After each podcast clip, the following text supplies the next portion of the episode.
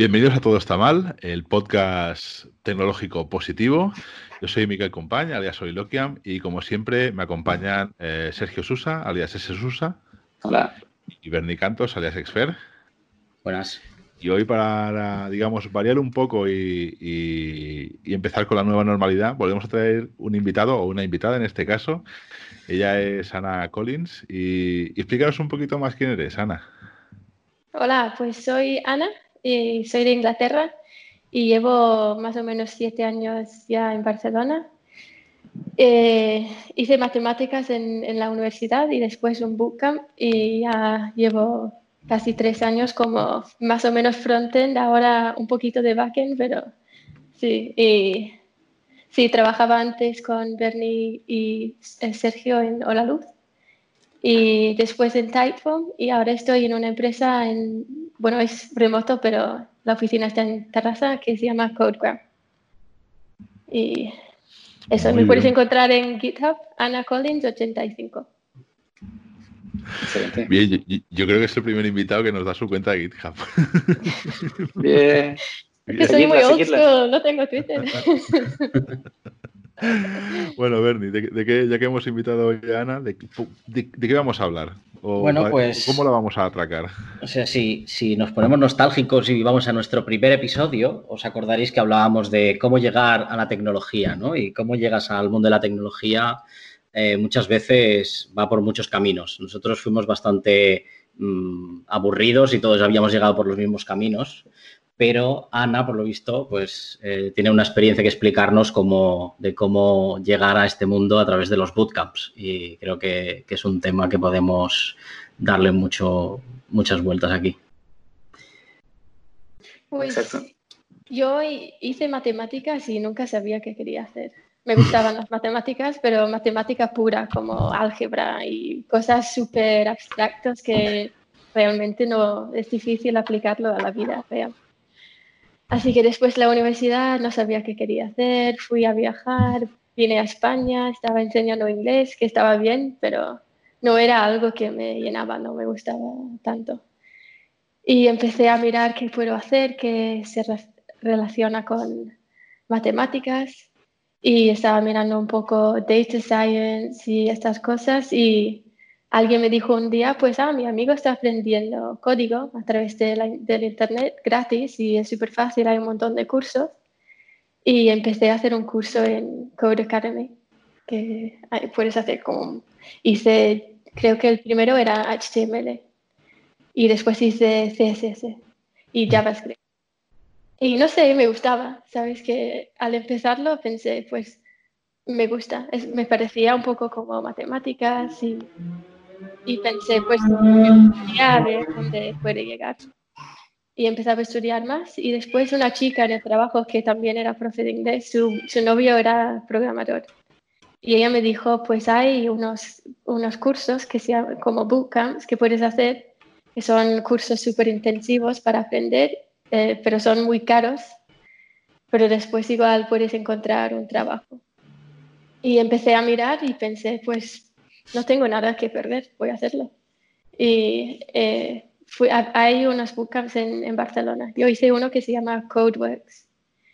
Y bueno, hice esto porque era el más intensivo. Yo quería aprender lo máximo posible en, que podía. Y era bastante intensivo, de 9, 9 de la mañana hasta 9 de la noche, 6 días de la semana. Era... bien, bien. Inversión total. Sí, sí, bueno, y, además antes de llegar allí tenía que ya haber aprendido. Para entrar hice eh, Blackjack, el juego Blackjack con jQuery y, JavaScript. Así que ya me metí en mi habitación para poder entrar y estuve como seis meses sin ver a nadie. Pero sí, me, me salió bien y yo, yo quería hacerlo porque seguramente podría haber aprendido estas cosas sola, pero el problema era que yo no, yo no jugaba videojuegos, yo no sabía nada de tecnología, yo venía como de la mente de matemáticas que me gustaba, pero no conocía a nadie que era programador. Nadie me podía guiar y decirme qué tenía que aprender y yo hice el bootcamp sobre todo por, por eso. Y al final me vino bien porque conseguí una beca. Bueno, no pagaba el curso y yo trabajaba para ellos como asistente tres meses después. Así que al, final estaba, estaba muy bien. muy bien, o sea, que o sea, trabajaste tres meses para ellos y, y, te dieron el bootcamp por la beca completa. Sí, sí.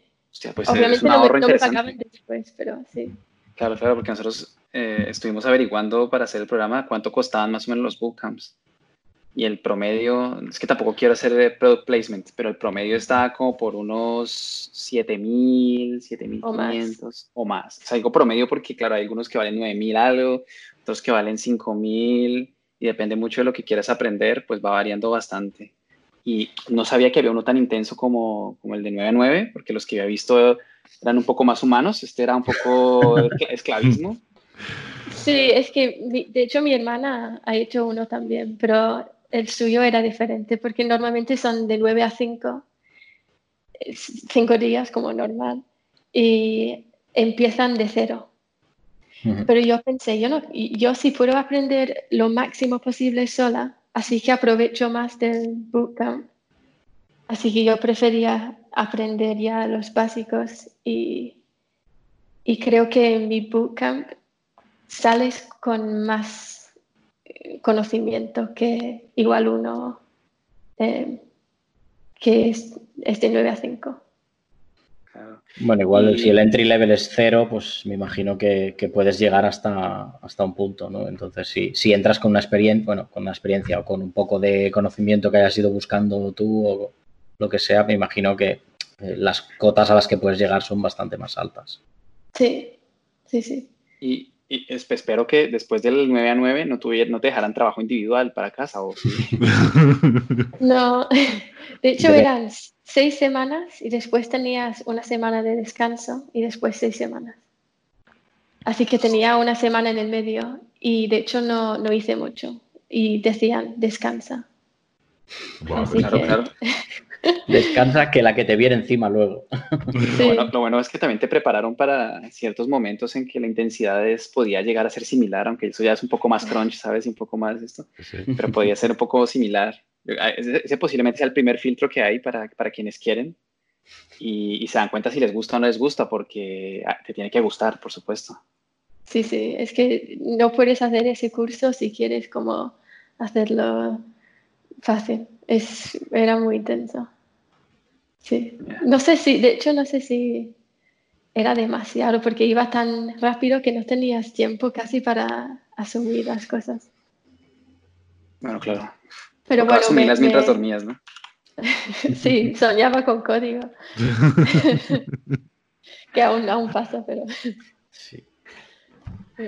Mm, ¿Tú crees que el, el background que tú tuviste al ser, eh, haber estudiado matemáticas te ayudó a asimilar los conocimientos de forma más mejor? Sí, yo creo que mucho, sí, porque para mí ver una función era una cosa súper normal. Pero para alguien que nunca, nunca ha estudiado matemáticas o, no sé, física o algo así, creo que sería mucho más abstracto y difícil como entender. Pero, no sé, yo creo que me, ha ayudado mucho, sí. Porque, y también dicen, eh, cualquier persona puede hacer un bootcamp y convertirse en programador. Y yo no sé si eso es, bueno, igual pueden, pero no sé si les costará más o... Porque creo que tienes que tener un cierto tipo de mente, ¿no? Para hacer... Sí, ¿verdad? Parece, a mí siempre me va a dar la impresión de que hace falta una cierta forma de pensar. No sé, es que es como todos conocemos a alguien que, ha entrado a través de otras carreras o otros viniendo de otros de otra sí de otras ramas no pero son físicos matemáticos bueno pero conocemos incluso una filósofa. Sí, yo también. Pero dicen que mates y filosofía van bastante pero es eso o sea tiene que haber ahí algo algo que enganche con, con, con la tecnología ¿no? y con, con la programación no imagino que viniendo de, no sé, filología inglesa, igual, no sé si sería el mejor starter pack para esto. bueno, creo que nunca puedes decir nunca, pero si estamos hablando en general. Claro, tú piensas, yo por ejemplo tengo uno que trabajó conmigo hace un, tiempo, antes de ser programador era soldador, soldador industrial. Además de soldador de estos de precisión, de para temas serios, o sea, no... Y el chaval, pues mira, empezó por, lo típico, el mundo de los videojuegos, el mundo de me gusta el ordenador, me gusta tal, voy a aprender cómo funciona esto. Y muchas veces también esto es como el camino, ¿no? Es decir, tener la, la inquietud, es igual lo que hayas estudiado, es igual de dónde vengas, que si tienes la inquietud por entender cómo funciona algo, cómo se aprende a, programar, lo, tendrás. Y, al final esto también es como lo, negativo, es decir, si no tienes esta inquietud es igual que te pegues seis horas, digo, 12 horas al día, seis días a la semana, que vas a acabar, que no, no sé, igual te falta este... Habrás aprendido, pero igual no habrás aprendido a aprender. Porque imagino, que, imagino que en tu caso, Ana, una vez dejaste el, el bootcamp, seguramente, mm, no sé, eh, al final es como también dejar, cuando dejas la carrera, sales de ahí y te han enseñado cosas, pero tampoco, o sea, te queda mucho camino por aprender, ¿no? Sí, sí. De hecho, creo que aún me faltan cosas porque yo no, no soy muy una persona muy tecnológica, que parece raro que soy programadora, pero yo creo que me gusta programar, me gusta el código, pero no, no sé de RAM o de cómo, no sé, arreglar un portátil o... La arquitectura de, los sistemas operativos. Me hablan de, de, alguna cosa, no sé, que creo que tengo agujeros en mi conocimiento por no haber ido por el camino de computer science tradicional, ¿sabes? Creo que tengo agujeros ahí. Pero creo que esto es, cosas que puedes aprender, no es, no es como... Pero, tú, tú, por ejemplo, dices que tienes los agujeros en el Computer Science, y yo me acuerdo al menos la, la carrera que yo estudié era básicamente muchísimas matemáticas. Y es lo que más odiaba de la carrera, de la carrera, o sea, no podía con ello. Porque a mí me gustaba lo otro, es decir, lo que dices tú, la tecnología, el cómo está hecho el ordenador por dentro, el cómo funciona esto, cómo dos servidores se comunican, todas estas cosas. Pero al final tienes que aprender matemática discreta, bueno, un montón de historias de matemáticas que yo las odiaba, pero con toda mi fuerza, o sea, es lo que más me frustró. Y, es curioso, ¿no? Porque al final es, como, como complementario, es decir, tú vienes del mundo de las matemáticas, te encantaban estas cosas que no eran las matemáticas aplicables al, mundo real y se acaba siendo programador. Y, yo al revés, eh, o sea, odiaba todo eso, pero mira, hemos acabado siendo programadores. Y en este caso los dos más o menos frontends, con lo cual Ah, sí, tú eres frontend también. Bueno, sí, porque iba a decir que creo que frontend no hace falta tanto saber todo lo, otro. Pero creo que backend en general. ¿Ves? Pero aquí, aquí es donde te voy a dar yo, yo o sea, yo, soy como, tengo la teoría que cada vez el, el frontend es más backend en cierta manera. Es decir, cuando empezamos hace un montón de años con HTML, CSS y jQuery, pues sí, bueno, CSS y HTML y todo tienen mucha lógica, tienen muchas historias, ¿no? Pero ahora mismo tienes que aprender a, conocer, pues, tu código se ha de ejecutar en varios navegadores, tu código ha de soportar diferentes condiciones de red, por ejemplo, es decir, que la red vaya lenta, que la red vaya rápida, que se corte incluso, porque normalmente lo estás ejecutando sobre un teléfono móvil. O sea, hay como muchas variables que antes el, backend era el mundo difícil, y ahora me parece a mí, o, igual es porque estoy más metido ahora más en frontend que en backend, el frontend ahora es el mundo difícil. Sí, sí, y, se mete todo ahí, como ahora estamos haciendo serverless, así que ni hay backend en, muchas de las cosas que estamos haciendo. Bueno, no, yo, por ejemplo. Yo me voy ya, adiós. no tengo nada que hacer aquí. Mm, sí, es cierto.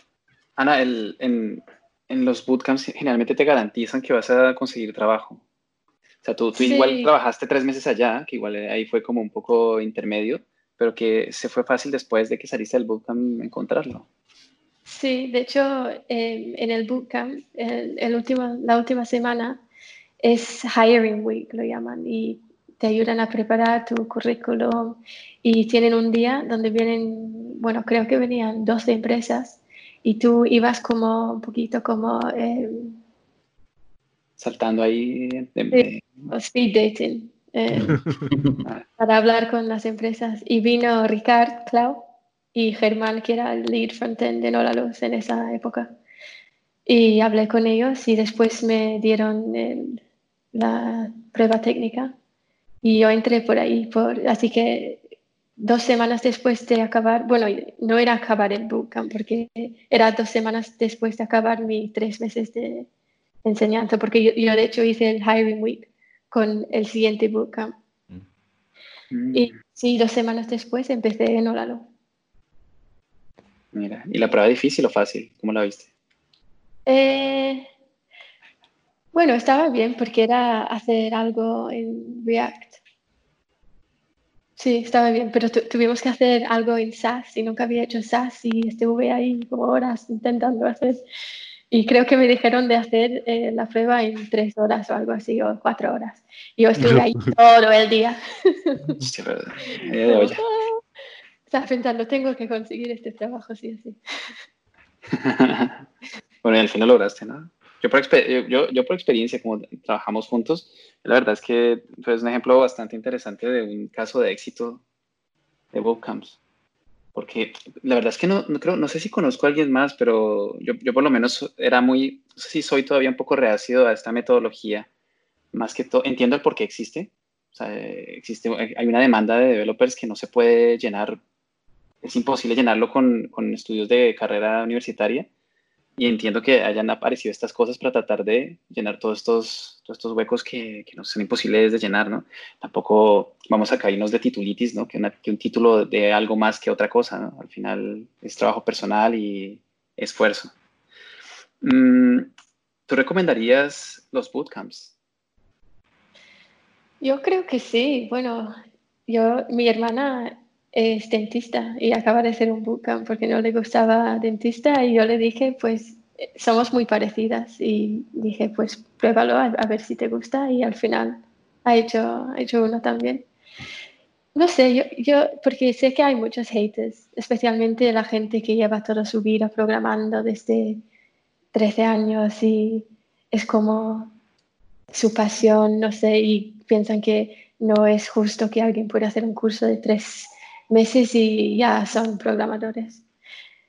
Pero no sé, yo lo veo como, para mí era como, eh, like a step up, no sé cómo se dice, como para ayudarme, porque yo no tenía a nadie para ayudarme y pensé realmente que era, era algo que me podría gustar y que, que podría ser bueno. Y creo que por eso está, está bien. Lo que no creo es que puedes empezar en un bootcamp desde cero hace tres meses y ya que todo te vendrá súper fácil porque yo estudié un montón. Yo estuve como seis meses sin ver a, nadie y yo realmente eh, estudié mucho. Así que sí, cuando la gente me pregunta, les digo sí, pero hay que estudiar, les digo cosas, cursos para hacer y no sé, a mí me ha venido súper bien, así que si alguien me pregunta, yo de hecho estoy, muchas veces la gente me dice, ah, tengo un amigo que quiere hacer un bootcamp o está interesado en aprender código. Y yo, vale, pues dile, mi número. Y yo hablo por Skype con gente que nunca he conocido para como darles consejos o decirles eh, páginas donde aprender y no sé más o menos estás haciendo lo que, lo que, tú, lo que a ti te hubiera gustado que alguien hiciera contigo, ¿no? Un poco. Sí, exacto. Guiarte un poco por los primeros pasos, que siempre son los más difíciles. Y, ya después, después tú a volar. Sí. o sea, a mí me ha venido súper bien, así que para mí yo creo que son buenos, pero igual para otra gente, no sé. No sé, es, yo, creo, yo soy uno de estos de que viene, que programa desde que, desde que tiene, tiene uso de razón, o sea, hace dos o tres años. No, mentira. Desde, que, desde que tienes uso de me voy a atar los zapatos. Pero bueno, anyway, eh, yo creo que, es súper, súper mm, interesante que entren perfiles que, que, que están que son tan diferentes, ¿no? Perfiles con diferentes mentalidades a, entrar a programar, porque luego cuando tú entras a trabajar en un equipo así de diverso, con mentalidad diversa, con backgrounds diversos, esto mejora muchísimo las relaciones personales, las relaciones de laborales. Creo que las ideas que salen eh, están más pensadas, están más contrastadas con diferentes, pues eso, desde diferentes visiones y yo, a mí me parece que es, que es perfecto, que es genial. Sí reconozco que hubo una época que me daba como cierta rabia de, estos que vienen de física, de matemáticas, estos que vienen de tal. Era como, pero bueno, ya cuando creces y te das cuenta de que realmente eh, aporta, todo el mundo aporta y todo el mundo aporta y, y, mucho, no solo a su nivel, sino probablemente con el expertise, con pues eso, con el background, con la historia que lleves detrás, es que yo creo que todo esto es, es un must, es, es, algo para, necesario para tener un equipo. Si quieres tener un equipo necesitas gente de, de, muchos, de, muchas posiciones, con muchos eh, puntos de vista distintos. Y esto tanto, tanto que redunda en la calidad del, del código de quizás de las soluciones de, que, se, que se ofrecen de código, como, como en la riqueza del, equipo ¿no? y, lo que puedes aprender de, esta, de, todas estas visiones diferentes. Sí, exacto. Y también porque yo creo que lo que ha ayudado un montón es meter más mujeres en el mundo de tecnología. Porque yo creo que tradicionalmente, igual no es para todos, pero supongo que, no sé, si vosotros jugáis a videojuegos y si habéis estado metido más en el mundo de tecnología desde más pequeños para pero para chicas yo creo que algunas chicas sí que juegan videojuegos pero igual ahora más pero creo que antes menos y igual no sé pero no, no sé realmente porque hay tan pocas mujeres pero creo que ahora con los bootcamps más mujeres lo están haciendo y pueden convertirse en programadores sin tener que haber hecho 15 años de hmm. hacerlo por su cuenta, no sé. Claro, es que, es que una, cosa que a mí me, O sea, cuando fuimos a, preparar este programa, me planteé un poco esto, es decir, ¿qué diferencia hay entre Bernie o yo, que llevamos programando desde que éramos adolescentes, a alguien que lleva seis meses, ¿no? Y realmente nosotros hemos hecho más o menos el mismo proceso que, una persona que haya podido hacer un bootcamp. Es decir, yo, por ejemplo, empecé a programar las primeras cosas Basic, Pascal, en la universidad igual Java, hacíamos mucho Java, mucho C, pero yo, mi carrera profesional ha sido PHP, y después HTML, CSS, jQuery, ahora React, eh, Node, todas estas cosas, y la carrera no me ha enseñado a hacer esto. Es decir, yo al final he tenido que coger, he tenido que estudiar, he tenido que buscarme, yo qué sé, para aprender React, pues me puse a ver vídeos de estos del curso, el curso de, de Westboss, que es un, bueno, un developer que hace vídeos. Y básicamente aprendí así. Entonces, ¿qué diferencia hay entre esta manera de, aprender o, qué, o qué pata negra es esta manera de aprender mía con la que tú vayas a un curso y te enseñen esto, pero con una persona al lado? Es que es exactamente lo mismo. De hecho, yo creo que sales, yo creo que sales mejor preparado de un bootcamp exhaustivo, intenso, sobre un tema concreto como es la programación, que, que si te pones a divagar puedes irte por las ramas y puedes montar una carrera de seis años aburridísima que no tiene nada que ver con lo que te vas a encontrar en el mundo real. Amén. No, me estoy basando en hechos reales, ¿eh? Para nada, en absoluto. Creo que, yo creo que estás, sales mucho más preparado para programar después de un bootcamp. No está en ninguno, ¿eh? Pero, pero, pero que después de una carrera. Porque has has tocado algo real, has, mm, estás, estás trabajando con tecnologías probablemente que están al orden del día.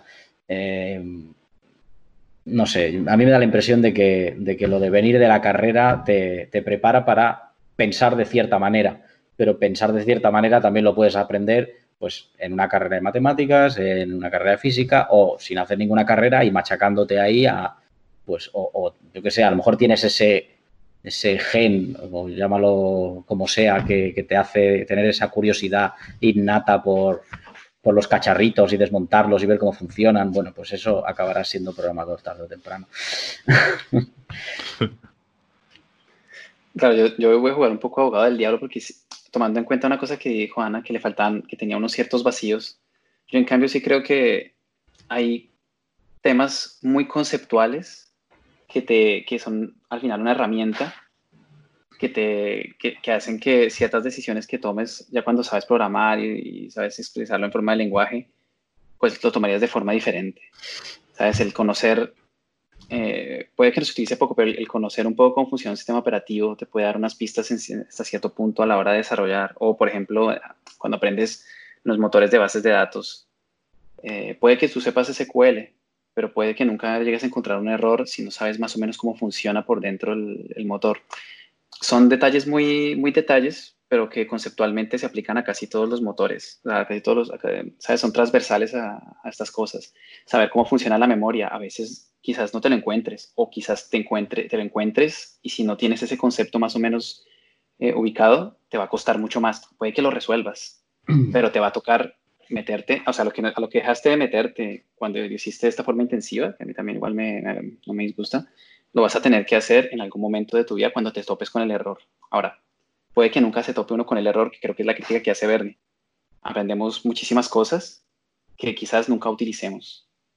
O sí. Es, un poco la lotería.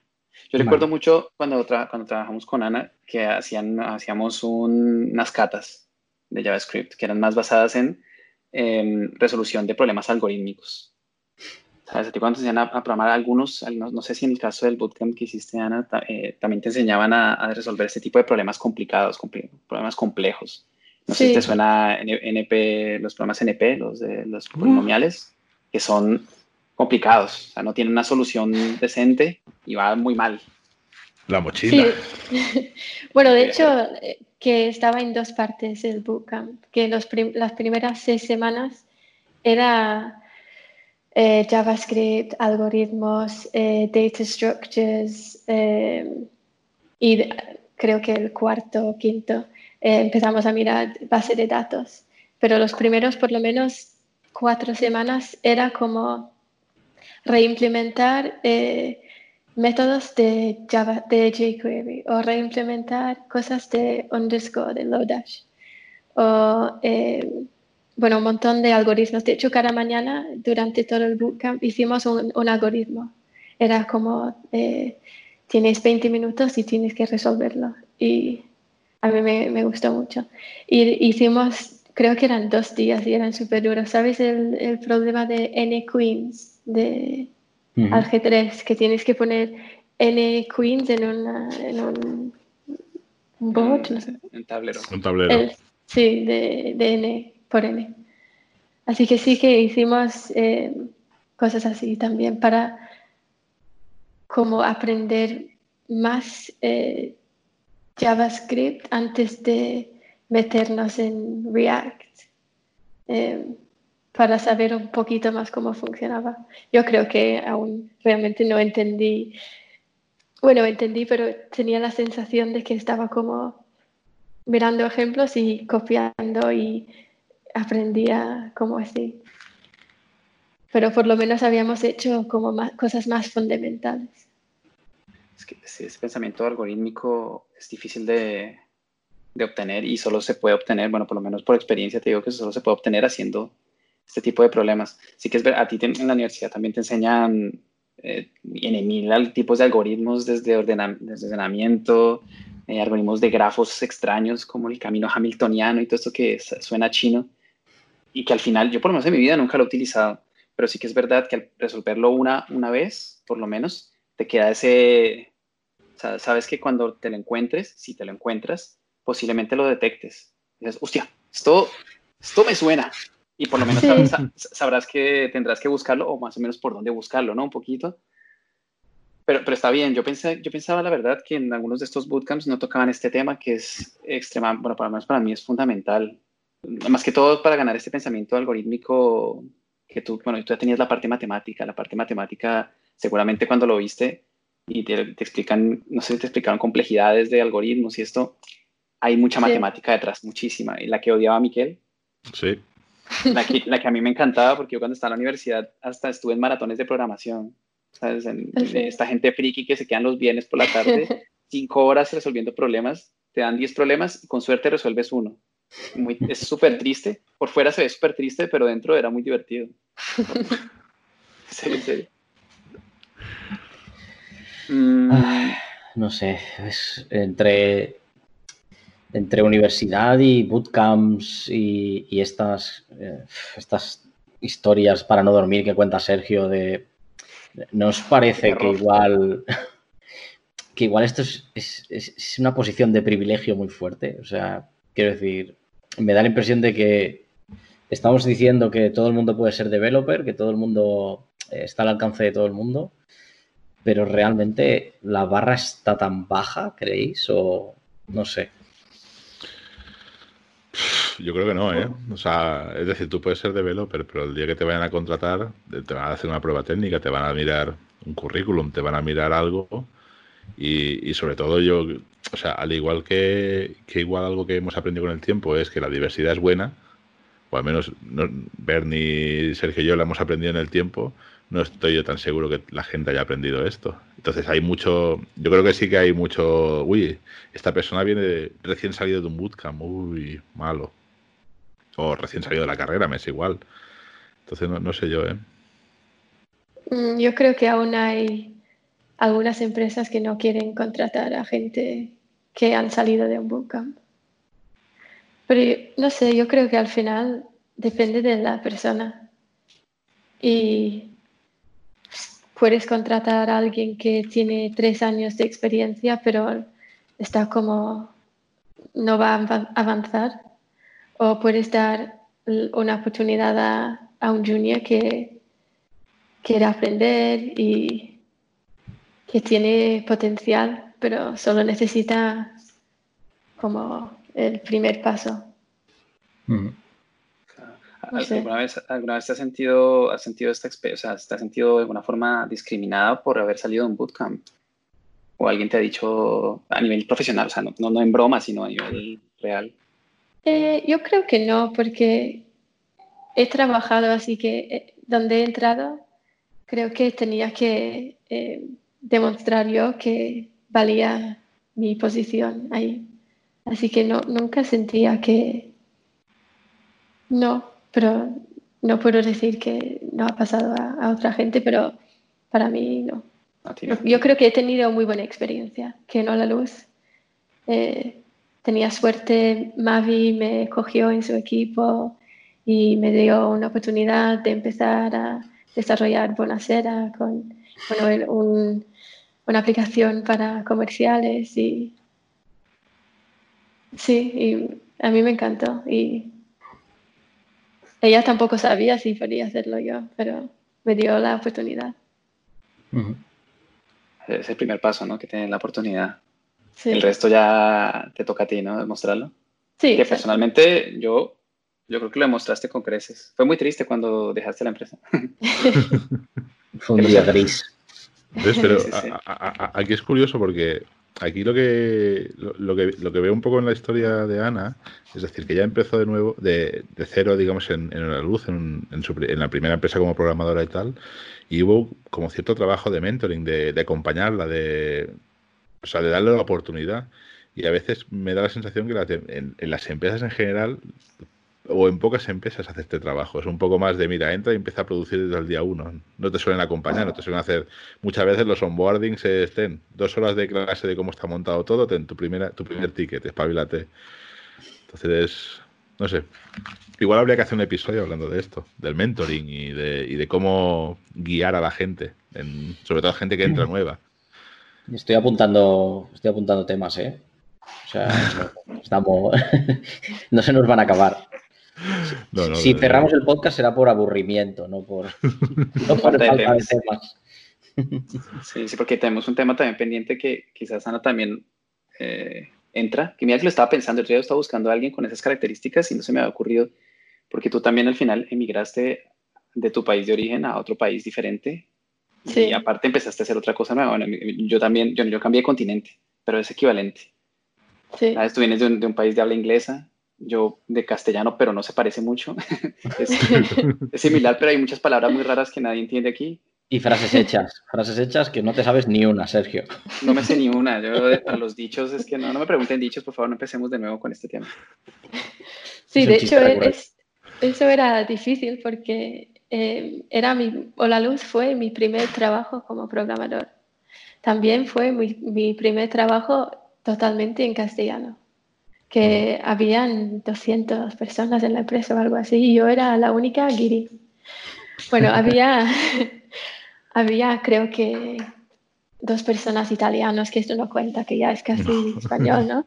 Y, y unas personas de Sudamérica, pero de que no era su primera lengua y, y, me costó al principio. Y además la mitad de la gente hablando catalán y yo no sabía nada de catalán en ese momento. Así que sí, de hecho, de ir a otro sitio para, para trabajar en otro, sí, otro país era difícil. Siempre es difícil, no importa de dónde, de dónde sea, siempre la llegada es, es dura. Pero bueno, lo hablaremos en otro episodio porque si no, nos quedamos aquí hasta mañana. Sí, sí. Um, de hecho, um, hablando, bueno, hablando con mi esposa, que ella es eh, doctora en educación, la, la, pone muy nerviosa este, el tema de los, de los bootcamps. Pero te, te, voy a explicar por qué. Ella no es programadora, ella nada, nada, que ver. Pero ella la pone muy nerviosa porque tiene una sensación muy parecida a la que decía Bernie. Y era que el acceso a los bootcamps está restringido a un, a un problema monetario, problema de dinero. Necesitas tener o conseguir eh, lo que cueste el curso, sean 6.000, 7.000, 8.000, 9.000 euros que tienes que sacar de algún lado. Entonces eso genera una barrera obviamente de entrada para personas que quizás estén en algún tipo de necesidad. Sí que es verdad que hay becas, pero no es como en el, en, el servicio público, o sea, en, en, la educación pública, donde te revisan tu situación y algo se puede hacer y terminas entrando a hacer tu carrera o un técnico o lo que sea. Pero aquí ya existe un, una barrera de entrada bastante eh, bueno, bastante fuerte y que tiene que ver con el dinero. Entonces, ella, por ejemplo, cuando yo discutía eso con, ella esta, esta, esta mañana, el único pero que le veía era ese. Bueno, quizás algunos otros, pero eso yo lo dejo por fuera. Pero ese era el mayor pero de todos. Era como, ahí tienes que tener una serie de privilegios para poder llegar ahí. O, o hacer algo, o, o, o que te ganes, en tu caso te ganaste una beca que es espectacular, o, o, buscar un patrocinador o que una empresa te envíe o alguna cosa de este tipo. Pero si tú no tienes, quedas por fuera aún cuando lo necesites o aún cuando te guste. Imagino que así como aprendes ahí, puedes aprender por tu cuenta, pero obviamente será el camino mucho más difícil, mucho más escabroso. Está, eh, siempre cuando no tienes a alguien detrás que te esté ayudando, pues es mucho más difícil todo. Y será uno de los, de los, de los, de los peros que ya encontraba. Yo le encuentro razón, pero, pero también creo que el coste-beneficio de hacerlo se compensa. Ahora, ¿cómo, no, cómo conseguir el dinero y eso, bueno, ya pero, cada uno. Pero aquí fíjate, porque, o sea, ¿cuánto cuesta una carrera universitaria? Eh, yo estoy yo mirando y cuestan. Yo creo que sale más, ¿eh? No, no, cuestan relativamente lo mismo. Lo que pasa es que uno te demora cinco años y otro te demoras tres, bueno, cinco, cuatro años o cinco, depende, creo que cuatro estaban y el otro o, tres meses. O toda la vida. O toda la vida. Claro, además, además tú piensas que, que, que, lo que hablábamos, ¿no? Es decir, tú tienes la carrera, son los cuatro años y después has de tener un máster, que van a ser prepara la pasta, porque aunque sea en una universidad pública. Entonces, claro, o sea, al final no hay tanta diferencia.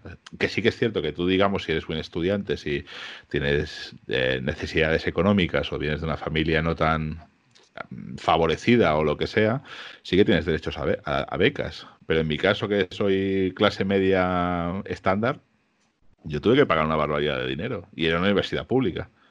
Porque además se sumaba que, bueno, que alguna asignatura de matemáticas, la tripiti o cuatripiti, con lo cual cada vez salía, vamos, me salían unas matrículas preciosas de dinero. Era una barbaridad. Entonces, claro, no, no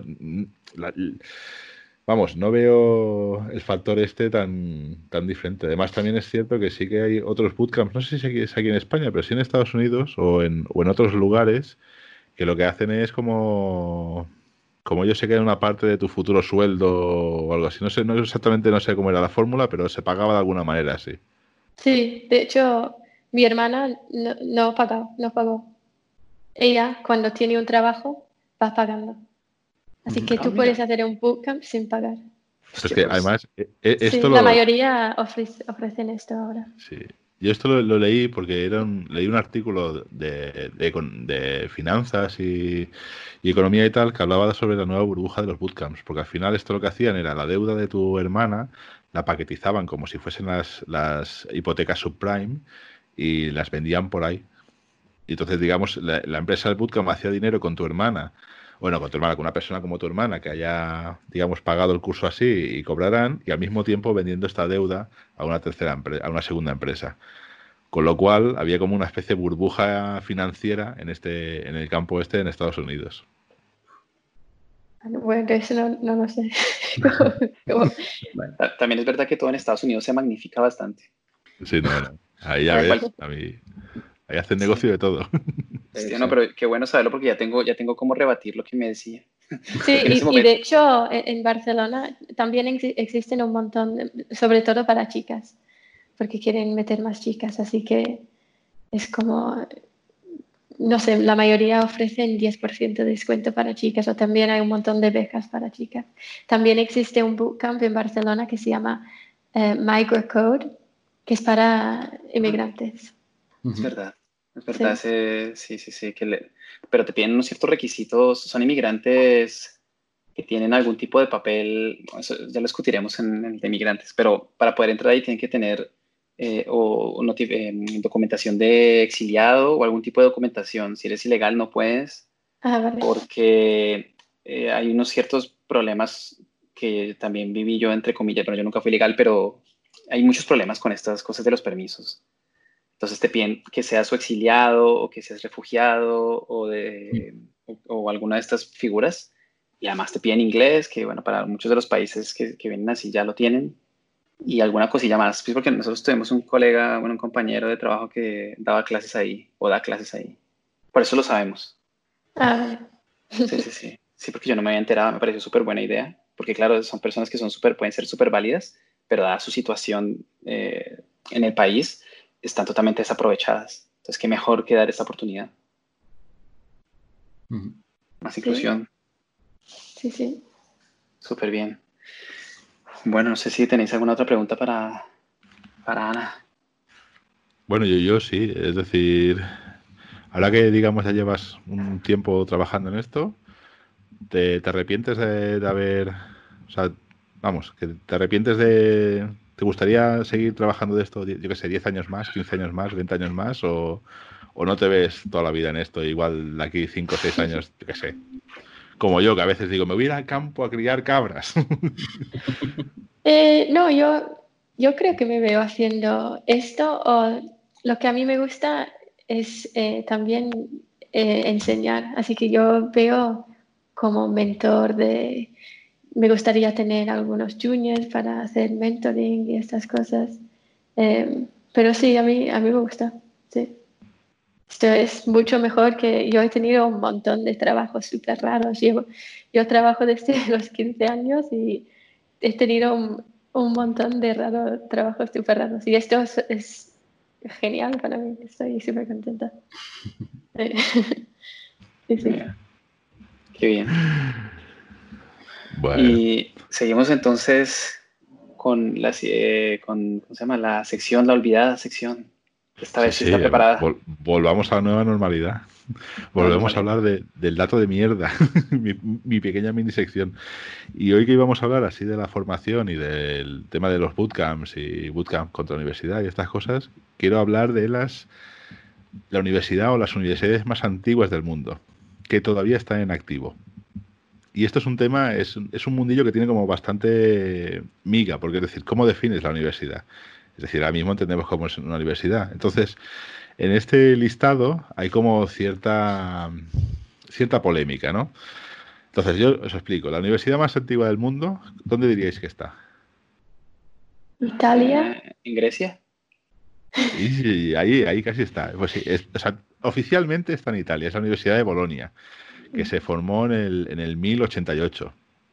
Entonces, lo que sí que es cierto es que la Universidad de Atenas es la heredera de, de, lo que vendría a ser las enseñanzas de los filósofos clásicos griegos, pero no era universidad entonces, es decir, la Academia de los Filósofos acabó siendo la Universidad de Atenas. Por eso no está en este listado, pero sí que sería esa. Pero de hecho hay una que es más antigua, que es una antigua madrasa o, o, escuela islámica, que se formó como en el, año 700 o por ahí, en el 859, que en Marruecos, en Fez. Y según el libro Guinness y la UNESCO es la más antigua, pero no es una universidad, era una escuela islámica. Y después acaba siendo una universidad moderna. Pero bueno, es igual. El listado, o sea, para que veas que tienes toda una amiga que no veas. O sea, el número uno es Bolonia, que se formó en el 1088. La siguiente fue Oxford, en el 1096. Después vino Cambridge, en el 1209. Y después ya viene, digamos, la primera universidad en, España, que fue la de Salamanca, en el 1218. Y, básicamente la, la, siguiente española es la de Valladolid, en el 1241 y en el 1272 la de Murcia. Aquello Murcia, lo olvidada que es, pues fijaros que tiene universidades de hace siglos, antes que Barcelona o antes que, otros lugares. Y, eso ya está, no sé. Y hasta aquí el, el dato de mierda.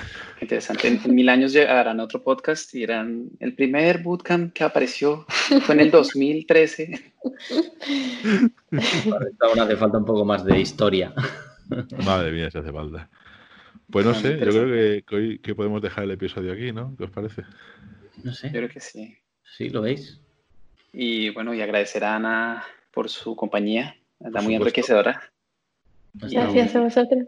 A ti por venir. Espero que lo hayas disfrutado tanto como nosotros. Sí, sí. Mi primer podcast. Mira, ya vendrán muchos más, esperemos. Sí, ya te llamaremos para más. Pues nada, tú, lo dejamos aquí nos vemos en el siguiente episodio. Ya veremos de qué hablaremos, pero vamos, seguro que va a ser divertido como este. Y nada, si quieres volver, Ana, las puertas de todo está mal están abiertas. Ya, mira, sea por emigrar o por mentoring o por sea tal, vamos, aquí tienes un sitio para hablar. ya está. Pues nada, nos vemos en el siguiente episodio. Eso. Adiós. hasta luego. Chao.